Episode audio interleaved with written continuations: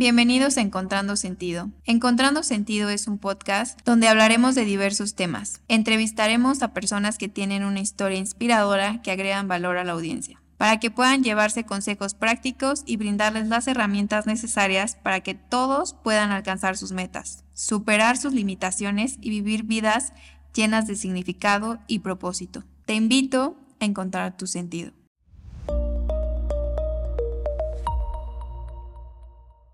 Hola a todos y bienvenidos a un episodio más de Encontrando Sentido. El día de hoy me siento muy contenta porque tengo a una mujer que tiene una historia muy inspiradora, pero sobre todo que se ha hecho a ella misma desde el inicio.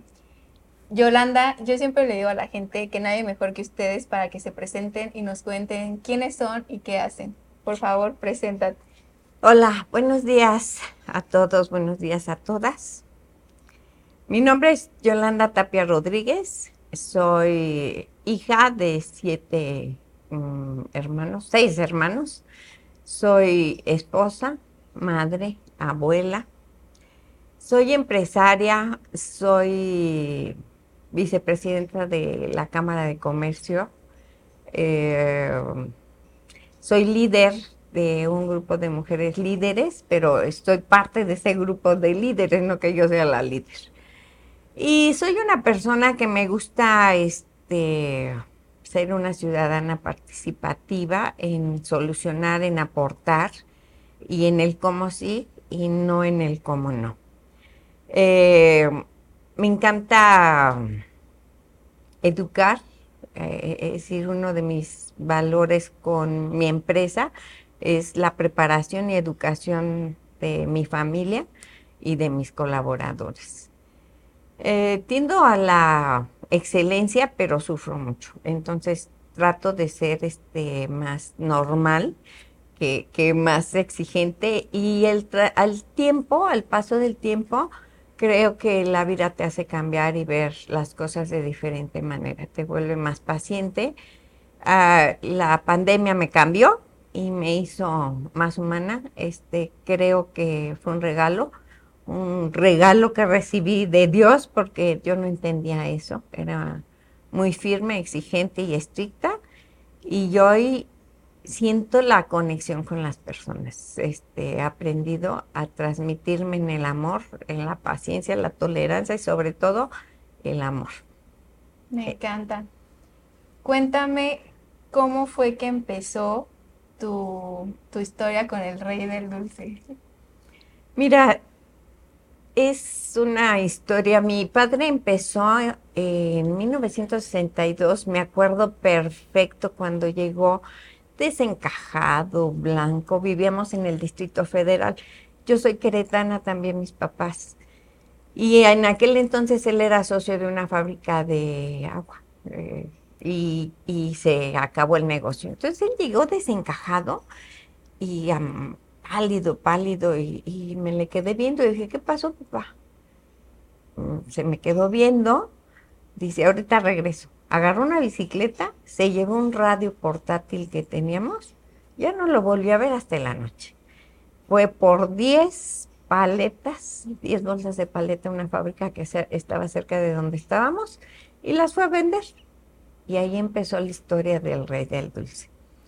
Al paso del tiempo, pues todos mis hermanos tenían este negocio, mi papá también, y llegó un momento en que dijo mi papá, este, ¿sabes qué? Necesito ayuda, quiero que vengas aquí. Y ya sabes lo que te digo, soy muy estructurada en hacer las cosas como con mucha disciplina, no sé de dónde lo saqué o cómo, de dónde sale esa esencia. Y pues llegué y puse A, B, C en orden. Y entonces mi papá pues no le gustaba, oye, voy a hacer esto, voy a hacer lo otro. No, no, no, no, así no. Lo puedes hacer así. Pero si es mi negocio, no, no, es que así no, papá. Lo podemos hacer así. Y entonces él se molestaba mucho. Entonces llegó un momento en que me dijo, ¿sabes qué? Hazte caro. Ya, este, entonces yo se lo compré y, y ya me quedé al frente del negocio. En 1982 tomé posesión del negocio ya formal y hice muchos cambios, ¿no? El, modelo de negocio que hoy tenemos, pues así con toda la humildad te puedo decir que fue una innovación. ¿Cómo salió? No sé, nunca había ido a Estados Unidos, este, y hice un autoservicio. Y de ahí se generaron el sistema de las dulcerías en ese autoservicio. Entonces, la historia del rey del dulce ha tenido muchas innovaciones y muchas caídas, como todos los negocios, por las situaciones este, financieras, por muchos aspectos que a veces no están en tus manos.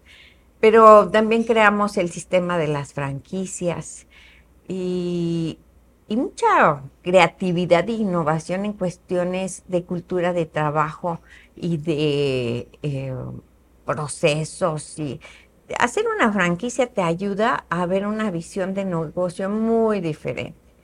Entonces, mira, eh, es un negocio súper padre. Yo creo que todos los negocios son muy padres, siempre que siempre y cuando tengas la pasión por ese negocio. Porque yo puedo decir, bueno, pues, vender dulces es muy rico y muy padre, ¿no? Pero también eh, puede ser una boutique puede ser este, un salón de belleza, una estética, ¿no? Y yo creo que la pasión y el entender cómo atender al cliente es un, arte. Al paso del tiempo, pues he aprendido a tener muchas herramientas y estrategias pues para implementar y mejorar. 2020 vino a ser una situación muy fuerte, yo creo que para todos los negocios, no solamente para el mío, y bueno, pues ahí vamos, haz de cuenta que volvimos a empezar, pero este, pues estamos en pie y la historia es que somos una empresa de 61 años y yo tengo 41 años al frente, ya me estoy este, creando retiro, ya me estoy este, gestionando un gobierno corporativo y pues dejarlo en manos de la nueva generación. Y que te quiero decir que tener una empresa familiar es todo un reto. Este, la educación tiene mucho que ver, pero eh, hay expectativas, necesidades, este, emociones y bueno, pero ahí la llevo. Y es un tema que me encanta hablar y que me encanta aprender porque las empresas familiares son grandes empresas pero hay que trascender y hay que saber el cómo y, saber que la familia es primero. Bueno, voy a empezar eh, regresándome un poco al inicio de la historia y que nos cuentes qué crees tú que fue fundamental cuando tú tomaste posesión de, la empresa, qué crees tú que fue fundamental para que la llevaras a este crecimiento que hoy tiene. ¿Qué consejos le puedes dar tú a la gente eh, que son claves para el crecimiento de una empresa? Fíjate que yo creo que yo desde que inicié siempre ha sido este estresante para mí manejar la empresa. Pero algo que tuve desde un inicio fueron muchos clientes. El rey del dulce antes era totalmente queretano porque pues vivíamos, mm, mm, todos éramos queretanos, ¿no? Y conforme fue pasando el tiempo, pues fue llegando mucha gente de todos lados. Al paso de 41 años yo al frente, pues se van perdiendo las generaciones. Entonces, siempre hay que tener presente el recordarle a los clientes quién es en el, negocio y para qué es y, y siempre este, cautivar al cliente. ¿Qué le puedo decir a las personas? Disciplina fuera el ego. El ego es una parte que no te deja porque puede ser un negocio muy exitoso. Y entonces, si tú ves la abundancia en tu negocio, el ego te pega y, tomas malas decisiones, ¿no? Hay que ser este aterrizada o aterrizado en los aspectos de me va muy bien, ¿qué hago con este dinero? ¿Qué hago con este proyecto? ¿Cómo lo reproduzco y cómo hago más negocio? Yo creo que es una parte el, ser un, la persona, un, una persona que tiene un negocio, creo que principalmente bajo mi experiencia, es una buena administración personal en el aspecto económico. Si administras bien tu dinero, siempre vas a respetar al negocio. Y el negocio por sí solo eh, irá dando sus frutos. Este, entonces la administración personal es muy importante para mí. Es, yo creo que eso te gestiona muchos retos, muchas oportunidades y te da una independencia muy buena al paso del tiempo y es muy sano para el negocio. Si eres empresa familiar, yo diría, mucha educación eh, estructural, eh, emocional, pues, aprender a manejar las emociones, aprender a amar al, al, negocio, apasionarse de ese trabajo, de ese negocio y saber la responsabilidad que tenemos como empresarios al frente de la sociedad, porque no se trata de que tengas un negocio o que seas el director o el presidente. Se trata de que si tienes un negocio, tienes muchas responsabilidades y entenderlas, cumplirlas. Y además es, hoy es mucho más que eso, ¿no? Gestionar este, otras áreas. Y bueno, esos serían mis puntos muy importantes. Siempre una buena administración, mucha disciplina este, mm, en, en todos los aspectos, pero más en el económico. Quiero eh, rescatar algo que decías al inicio de, la entrevista, que es que a ti te gusta mucho desarrollar a las personas, eh, a todos tus colaboradores y, en general tú también estar en constante desarrollo. Eh, vi por ahí que tuviste una mala experiencia que alguna vez te, te vaciaron una bodega. Ah, sí. ¿Cómo es que tú desarrollas a las personas? ¿Cómo es que encuentras a el perfil de persona que va a ser la indicada para estar en tu negocio. ¿Cómo es ese proceso de desde, la, desde el reclutamiento hasta el desarrollo de, los equipos, de, todo lo que va a formar parte de la estructura de la empresa? Fíjate que hay que tener un perfil. Este, hoy las personas son, sobre todo en Querétaro, hoy este, reclutar este, cuesta mucho más trabajo que en años anteriores. Eh, se ha perdido este, el permanecer en una empresa, ¿no? Entonces, permanecer en la empresa, tener la lealtad, eh, ese es un verdadero reto para las personas hoy, los líderes de empresa hoy en día. Em, yo creo que para mí siempre son los valores. El valor de la lealtad, el valor del trabajo, eh, de la responsabilidad, de la honestidad, de la integridad, saber hacer equipo de trabajo. Este, ahí tenemos un proyecto muy bueno que, bueno, no te lo voy a platicar ahorita, pero si me invitas cuando lo tenga, te lo vengo a contar. este, muy, muy padre. Y cómo, cómo empoderar a las personas, cómo hacer que, que, crezcan más allá de, de, lo que están haciendo ponerles proyectos, este, eh, invitarlos a que este, ellos planteen eh, nuevos proyectos, nuevas formas de propuestas, de, trabajo, soluciones. Y mire, sobre todo, hoy, eh, saberlos escuchar, esa parte es bien importante tanto al cliente como al proveedor y como a nuestros colaboradores y tener esa empatía, ¿no? Entenderlos a ellos como, como personas. Hoy, este, yo sufro, sufro mucho, este, el tiempo que tardan en trasladarse. Pierden calidad de vida por no tener ese traslado, pero todo todo lo hemos perdido, aunque tuviera que no lo tengo, un vehículo para que los trajera a sus lugares de trabajo, sería el mismo tiempo. Es decir, o sea, hay circunstancias, hay cosas que no puedes apoyarles. Pero mm, desarrollar habilidades, hábitos, este, retos, yo creo que es la forma de hacerlos crecer.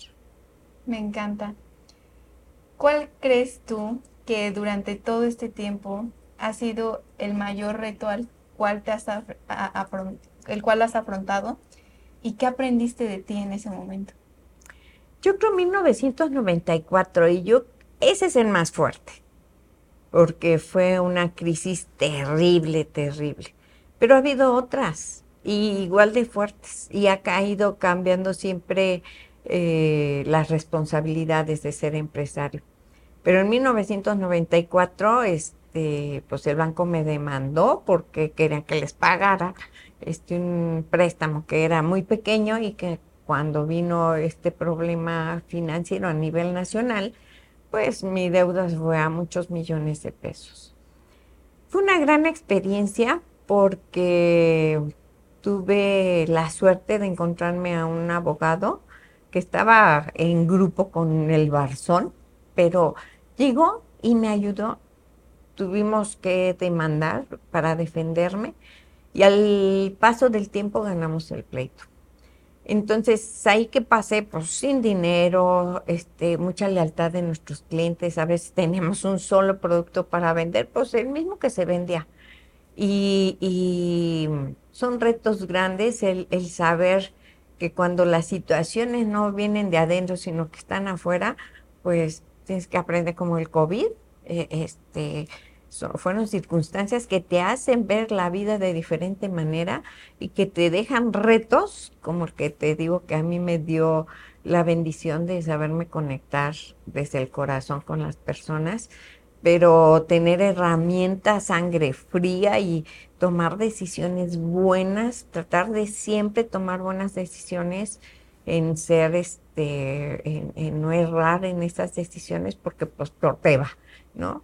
Entonces, este, esas experiencias pues, te forjan el carácter, te dan una visión del manejo de dinero, la, todo lo que tienes, tus herramientas, los recursos que tienes y cómo los puedes utilizar.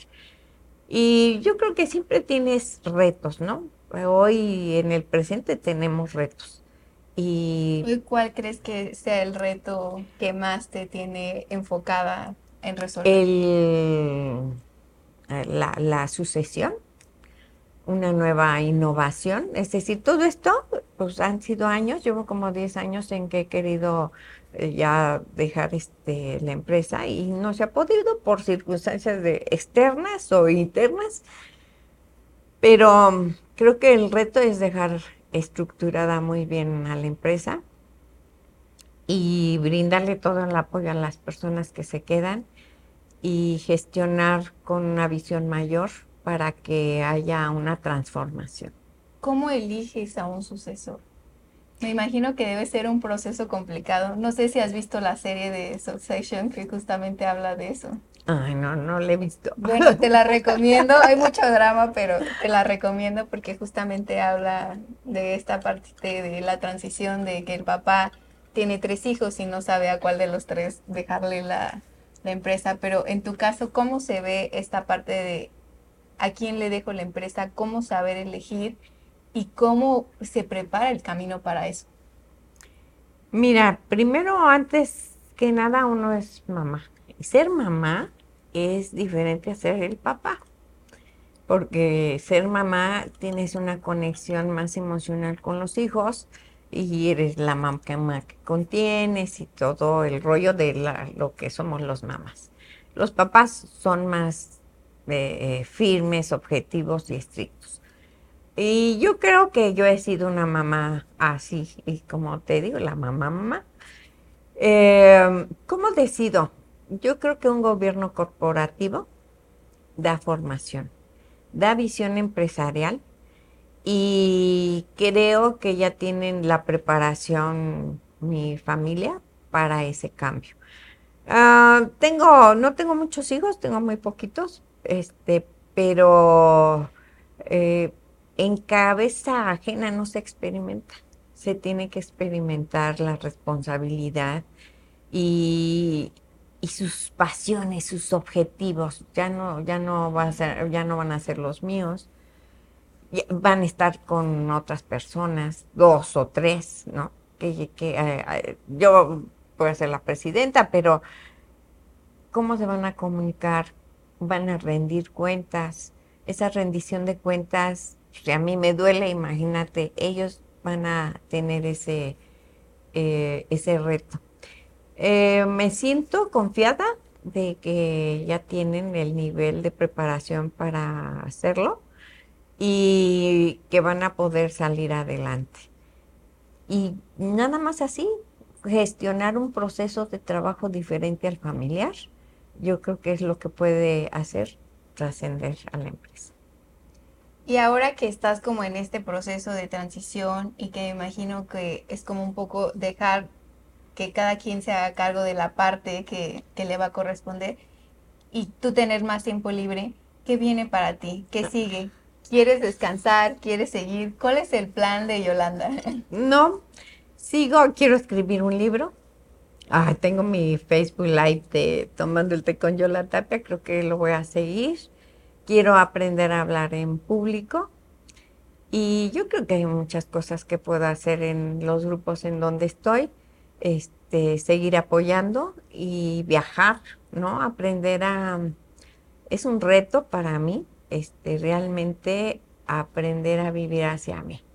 Este, mi esposo, este, estamos por hacer un viaje y bueno, estamos que nos morimos de los nervios porque no estamos acostumbrados a viajar. La vez que viajamos, que fuimos a Chile, pues nos cayó la pandemia en el viaje y bueno, fue todo un reto.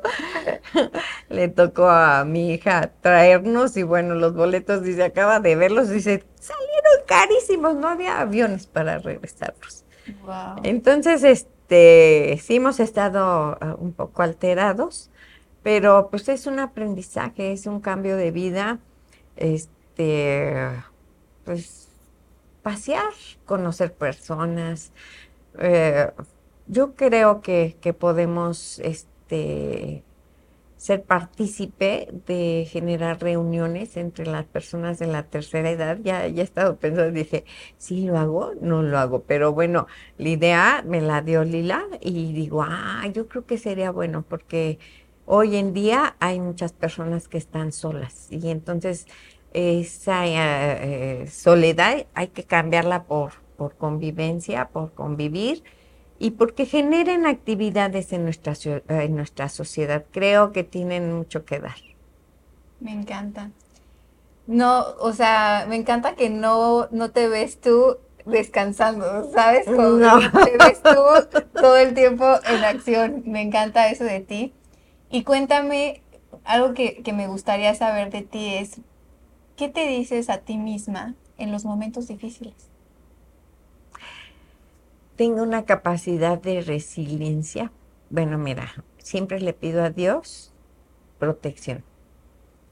Para mí, para mi esposo, pero primero mis hijos, mis colaboradores, toda la gente que me rodea, que son proveedores, clientes, pido por las personas, porque yo creo que eh, ser resiliente lo he hecho con el negocio, ¿no? se me murieron mis papás y fue un proceso eh, duro, pero lo viví en el amor, ¿no? Y yo lo que le pido a Dios es que a mis hijos, por favor, me los deje. Me encanta.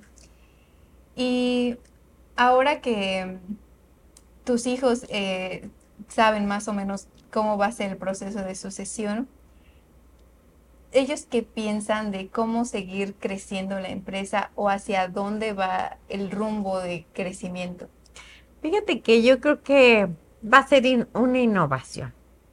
Va a ser un proyecto, pues, que si yo, yo te lo dijera, no, se los tendríamos que preguntar directamente a ellos. Pero como viene este proceso de cambio, este, que es administrativo, legal, en muchos aspectos, este, cuando terminen o cuando inicien este proceso y al terminar su visión, les va a quedar muy claro qué van a hacer, porque va a cambiar, no va a ser lo mismo. Otra de mis preguntas favoritas para la gente es que, ¿cómo encuentras el balance en todo? Y más tú que, que eres mamá, eh, imagino que debe ser muy complicado esta parte de la empresa muchas veces es absorbente, ¿no? Entonces, ¿cómo haces para encontrar un equilibrio entre mi trabajo o el negocio, mis hijos, pero yo, porque yo también necesito tiempo? Entonces, ¿cómo haces para que todo esto fluya? ¿Tú qué le puedes decir a la gente? Fíjate que tengo un sistema que se llama excelencia de vida. Lo tengo practicando desde como el 2006 eh, y tengo mis objetivos bien definidos, los personales, los empresari lo familiar, lo empresarial, lo social. Y entonces marco un objetivo por cada área y determino en qué, cuánto tiempo, qué actividades, qué voy a hacer a nivel este, personal, ¿no? ¿Qué voy a estudiar? ¿Cómo, qué, qué voy a hacer en este año para prepararme? ¿Cómo lo hago con la familia? ¿Qué horarios, qué actividades que vamos a hacer? ¿Qué van a estudiar? Lo hago con la empresa y lo hago con, con lo social. Y entonces tienen un color cada área y tiene un tiempo determinada cada área. Entonces mis tiempos están bien definidos por días, por horas, por áreas y por objetivos. Y eso me da una visión este, de libertad, de este, hoy hago muchísimas menos cosas porque sí tengo que gestionar este, el tiempo diferente, pero lo principal es no estar en estrés, es disfrutar lo que hago, eh, estar, estar sin, sin llegar tarde. Un día tuve una experiencia tremenda, me equivoqué en una hora y me dijeron, llega a las siete y media, y yo vi ocho y media. Pues llegué a las ocho y media y era un consejo de asamblea de la Cámara y en frente de muchísima gente me tuve que ir a sentar ahí enfrente a las ocho y media. Y bueno, pues son cosas que llegan a suceder, pero este, así administro mi tiempo, eh, disfrutando el tiempo, ordenándolo y disfrutando a todas las personas a mi alrededor, así como hoy contigo, pues es, es deleitarme de conocerte, de, de tu energía, de, ¿no? Es, es, es algo nuevo para mí, para mí pues es muy grato y muy gratificante este conocerte. Gracias, igual. Me encanta eh, que eres como súper estructurada, súper ordenada ¿Cómo fue que, o sea, esto crees tú que ya lo tenías o fue algo que desarrollaste con el tiempo? Ay, no, no, no, no. Yo desarrollé muchas habilidades. Este, realmente mi preparación se quedó en la secundaria y, y mi negocio creció así. Y entonces, este, experiencia y error, experiencia y error. Si yo hubiera tenido una carrera cuando inicié en con el proyecto del negocio, yo creo que otra cosa hubiera sido este, más estructura, más definición de objetivos, sino que tuve que ir preparándome en todas las áreas, en lo legal, lo laboral, este, en los contratos, ir aprendiendo. Nato, nato, soy mercadóloga, naturalita de mí. Entonces, eh, me fascina la mercadotecnia, es una de las cosas que quiero estudiar, mercadotecnia. Y así es como, como he ido aprendiendo. Estuve, tengo en el IPADE, estuve en el IPADE, estuve en el ITAM, digo en el ICAM, y tuve que ir desarrollando habilidades y no era organizada. Este, la disciplina sí. Fíjate, algo muy importante, que me formó mucho en la vida, el deporte. Eh, yo jugaba voleibol y era de las buenas, pero eso me llevaba a entrenar mucho. Y esa disciplina y ese disfrutar el ganar en un equipo me enseñó a, a disfrutar el éxito. Yo creo que esa estructura me ayudó a ponerlo en la práctica en la vida. Y poco a poco fui aprendiendo a generar hábitos. Y siempre trato de ver en, eh, qué, en dónde estoy atorada, ¿no? Porque a veces no nos damos cuenta de que algo este, no lo estamos haciendo bien, como la alimentación, de repente digo, ay, no estoy comiendo a mis horas, ay, estoy comiendo diferente, ¿no? Y retomo y me vuelvo a aplicar. Me encanta. Cuéntame eh, cuál fue tu experiencia en el IPADE y qué, te deja después de haber estado ahí, qué aprendiste. ¿Y qué ejecutaste? Un gran reto, un dolor tremendo. Celia, que fue una de, las personas que gracias a Celia hoy estás aquí, que también pueden ver su entrevista de Celia, Saludos a Celia. Este, me, me, platicaba que ella también tuvo ahí una experiencia para la parte de la asociación. ¿Cómo fue tu experiencia que estudiaste y qué aprendiste de...? Yo, yo estuve en un grupo, fue el primer grupo del IPADE de la A2, eh, aquí en Querétaro. Fuimos 40 personas, éramos tres mujeres y todos los demás hombres y bueno, grandes empresarios de aquí de Querétaro. Y ya verás que yo sufrí, pero mucho. Pero aprendí muchísimo. Tengo grandes amigos en ese grupo. Eh, siempre me retaba porque yo decía, Ay, yo 150 empleados y yo me sentía muy salsa, ¿no? Y la primera presentación, pues 1500 empleados y soy el director de no sé qué, no sé qué. Me tocó trabajar con gente muy fuerte, pero fue un reto, un reto para mí poder hablar, poder explayarme, no con el vocabulario técnico, sino con mi vocabulario. No podía copiar un vocabulario que no tenía. Pero fue una gran experiencia. Fueron varios meses de trabajo en el IPADE y, pues ahí tengo mi constancia de que estuve en el primer grupo del IPAD, un gran honor para mí haber estado, que me hubieran invitado y que hubiera sido parte de ellos cuando les digo, oigan, oigan, y mi, aquí están mis, mis, ¿no? Mi currículum. No nos interesa, queremos que seas parte del grupo. Y bueno, muy bueno, muy bueno. El IPADE es un te forma, te da formación. Eh, de ahí tomé un diplomado de empresas familiares y de ahí he construido la idea, me quedó bien claro y voy a volver a repetirlo, el, el tema de cómo gestionar una empresa familiar a una empresa institucional. Entonces, la base de la preparación yo creo que es muy importante.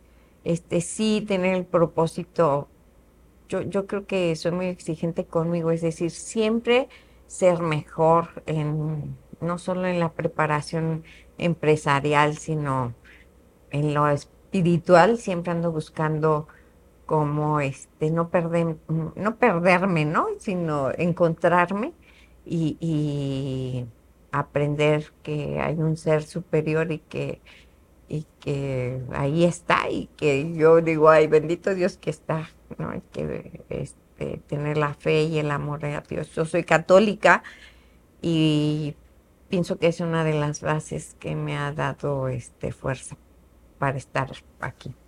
Me encanta. Hace rato me decías que tú has aprendido a base de prueba y error.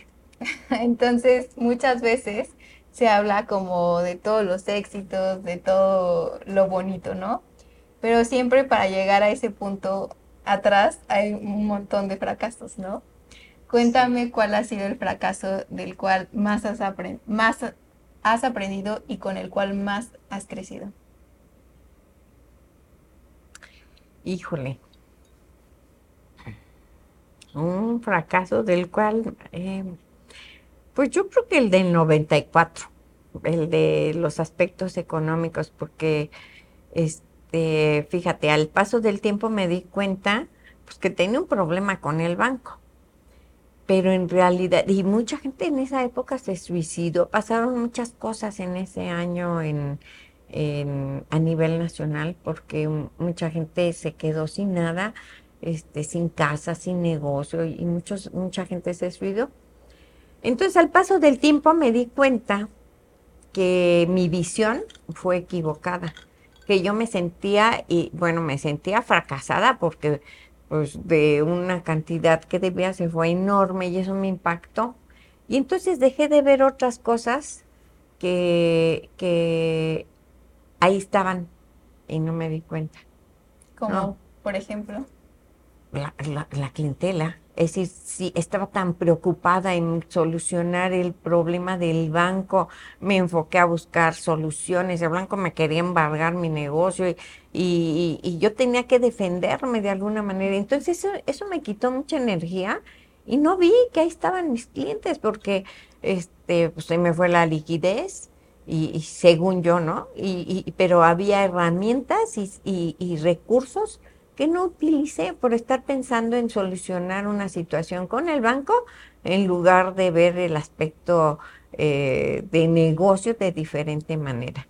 Y a eso me refería hace un rato. Muchas veces el estrés o, las circunstancias que vives inesperadas, este, y no tenemos esa conciencia de darnos cuenta, pues que no todo es ese problema, ¿no? Que, que hay más cosas que, recursos que utilizar y, y, enfocarse en esos recursos y no tanto en la solución a ese problema, no, no, no, no apasionarte tanto, pero bueno, yo tenía tanto miedo en ese, eh, ese esas circunstancias, pues que no tuve la, capacidad de ver diferente eh, el negocio. Y ahí aprendí muchísimas cosas. ¿Cuál crees que fue el mayor aprendizaje de esto? No enfocarte en, no, no, solo el enfoque. En el problema. Ajá, no solo en el enfoque, sino ver más allá de lo que... Lo que decías, ¿no? De ver los recursos que tienes además del problema. Es que a veces tenemos tantos recursos y no los vemos. Me encanta. ¿No? Sí.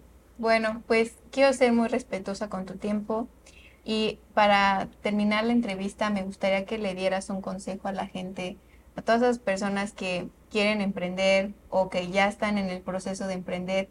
¿Qué crees que es clave para llegar al éxito y lo que sea que para cada quien signifique éxito, pero ¿qué crees que es clave? Administrar la economía, eh, tener bien claro el objetivo del negocio, uh, crear hábitos, ser disciplinada en, generar buenos hábitos, eh, aprender a ser resiliente. Un negocio no es fácil, el cualquiera que sea no es fácil. Ahora hay mucha facilidad de muchos negocios, hay mucha gente que se hace rica, pues no con tanto trabajo, ¿no? Yo soy gente de trabajo, pero este vivir la vida. Yo creo que la el tiempo de vida este este no lo, lo recuperas y cada día que vas viviendo pues es un día menos, ¿no? O un día más y dependiendo de cómo ves el enfoque, pero el negocio debe tener una prioridad, pero yo creo que las personas tenemos que estar primero. Y sobre todo, la persona que es el líder de una empresa tiene que sentir la responsabilidad de, lo que debe de haber en él. Una eh, salud física, psicológica, mental, este, ser compartido con el, con el éxito porque con el fracaso se, seguro que compartes, pero en el éxito a veces te comes solito el éxito, no, hay que compartir el éxito, el dinero, eh, todo el resultado de los beneficios de un negocio. Y yo creo que con eso es, este, digo, hay muchas cosas que aprender, pero disciplina, administración de, del dinero, este, eh, gestión de tu tiempo, tu vida y generar hábitos, es decir, perseverancia. Eh, la perseverancia es muy importante. No, no dejar, no dejar, porque si dejas, pues ya no llegas. ¿no? Entonces, si quieres tener un negocio, pues hay que persistir, hay que no porque un día te fue mal o un año te fue mal, pues otra vez hay que seguir. Me encanta. Podría seguir haciéndote preguntas. Última. pero, yo sé que te tienes que ir, así que muchísimas gracias. Eh, yo siempre le digo a la gente que gracias por venir y compartirnos toda su experiencia, todo lo que eh, han logrado, todo lo que han aprendido a lo largo de este tiempo. Pero también te quiero agradecer muchísimo por tu tiempo porque siempre podemos hacer más de todo. Más dinero, pero nunca podemos hacer más tiempo. Así que gracias por tu tiempo hoy aquí. Gracias por regalarnos esta entrevista. Y algo más que quieras agregar. ¿Dónde te puede encontrar la gente? ¿Dónde te pueden seguir? ¿Dónde están todas las sucursales? ¿O dónde pueden encontrar? Que me imagino que toda la gente de Querétaro ya sabe dónde hay un rey del dulce. Sí, te, estamos en diferentes ubicaciones, Plaza del Parque, este, en el Mercado Escobedo, en el Mercado de Abastos, eh, estamos en Jurica, Jurica, sí, este, en San Juan del Río, eh, um, en Pie de la Cuesta, en Satélite, y este, no invitarlos a que vayan y compren este, sus artículos ahorita para el 15 de septiembre, ya tenemos lo de muertos, para festejar el Día de Muertos y este que participen, que consuman en Querétaro y que porque consumir en Querétaro la generación económica nos beneficia a todos. Y, y cuando compren dulces, pues piensen en el rey del dulce. Me encanta. No, ese es nuestro eslogan es cuando mm, surtimos desde una paleta hasta una dulcería. Cuando pienses en dulces, piensa en el rey del dulce. Ay, me encanta. Muchas, gracias. No, gracias a ti, Ana Karen. Me encantó la entrevista. Felicidades, una habilidad muy buena. Muchísimas gracias. Gracias. Te agradezco mucho la invitación. Gracias a Celia por este gestionarme contigo. Muchas gracias. gracias Dios los bendiga. Bendiciones. Muchas gracias. Gracias. Bueno, pues a toda la gente que nos ve, sigamos encontrando sentido. También queremos agradecer a nuestro patrocinador, Hacienda El Salitre, que nos proporciona este espacio increíble y pues sigamos encontrando sentido.